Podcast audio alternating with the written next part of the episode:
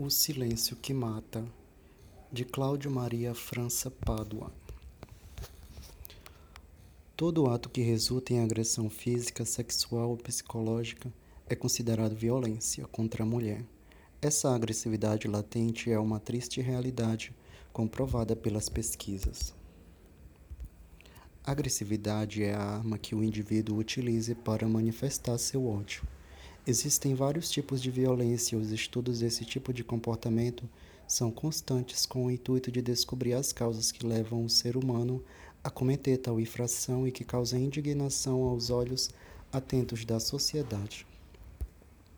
Inúmeras pesquisas mostram há anos a vergonhosa prevalência da violência contra as mulheres. Em 2013, 13 mulheres morreram todos os dias vítimas de feminicídio, isto é, assassinato em função de seu gênero. Cerca de 30% foram mortas pelo parceiro ou ex-companheiro. Fonte Mapa da Violência 2015. Outra pesquisa do Instituto Locomotiva, dessa vez de 2016, aferiu que 2% dos homens admitem espontaneamente ter cometido violência sexual contra uma mulher, mas diante de uma lista de situações, 18% reconhecem terem sido violentos quase um quinto dos 100 milhões de homens brasileiros e, curiosamente, um estudo recente revelou que 90% concordam que quem presencia ou fica sabendo de um estupro e fica calado também é culpado. Um percentual relevante, mas por que ainda há tanto silêncio? Cinco tipos de violência enquadram todos esses estudos. 1. Um, violência psicológica causa danos à autoestima da vítima, podendo ocorrer em casa, na escola, no trabalho, proporcionando humilhação, desvalorização, ofensa, chantagem, manipulação, constrangimento e outros. 2. Violência física. Causa danos ao corpo da vítima, como socos, pontapés, chutes, amarrações e mordidas, impossibilitando defesa. 3. Violência moral qualquer conduta que proporcione calúnia, difamação ou injúria. 4. Violência sexual.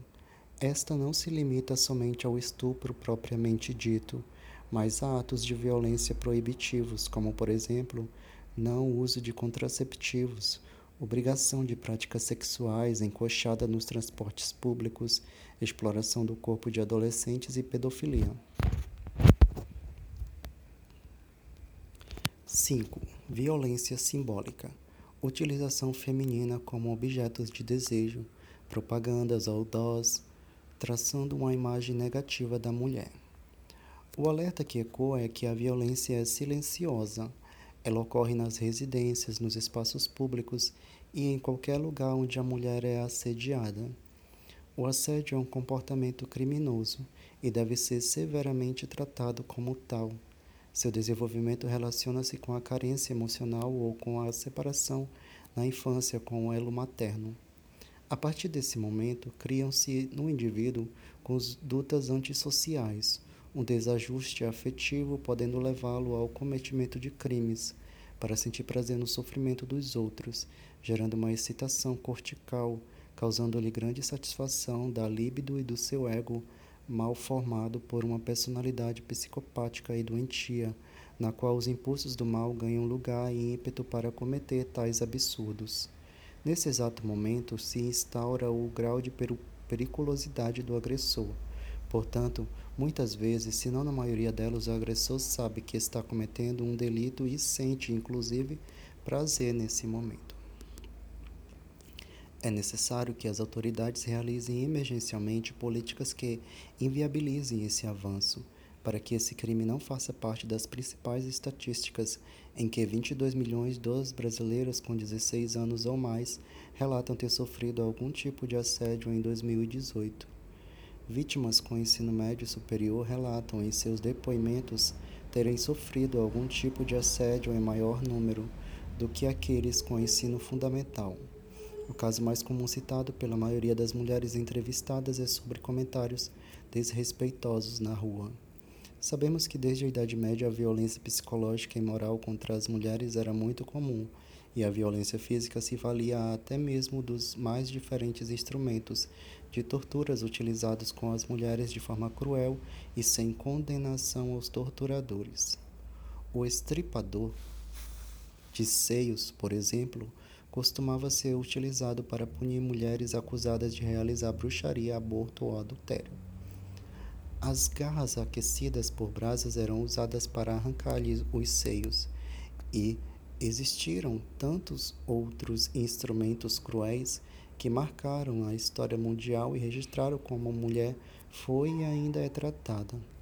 No Brasil, a tortura se divide em duas fases. A primeira que se estende do Brasil Império até a nossa Constituição de 88, a produção de provas se fazia até aquela época de forma brutal, e a escravatura legalizada tornava o ambiente adequado à violação da dignidade humana. O Código Criminal de 1830 previu como agravante o aumento da dor física e o termo tortura que aparece na Lei Penal Brasileira em 1940 quando é arrolada entre os meios cruéis que agravam o delito. A segunda fase se inicia com a Constituição, sob o respeito sistemático às liberdades fundamentais do homem ocorrido nas décadas anteriores. Tipificada finalmente a tortura como crime em nossa legislação, espera-se que as formas mais silenciosas, como as violências psicológica, moral e simbólica, tenham um olhar atento para a sua erradicação Infelizmente, nosso país ainda caminha a passos lentos na recrudescência de leis mais efetivas, em que o respeito deveria permanecer como palavra-chave. As mulheres têm sim exercido sua voz, mas mergulham por vezes em um conformismo de cultura social que não deverá mais ser aceito e precisa urgentemente ser resolvido com políticas públicas adequadas e com a conscientização. Afinal, não se pode ficar imune diante da violência que assola o país e gera incredulidade mediante tais fatos.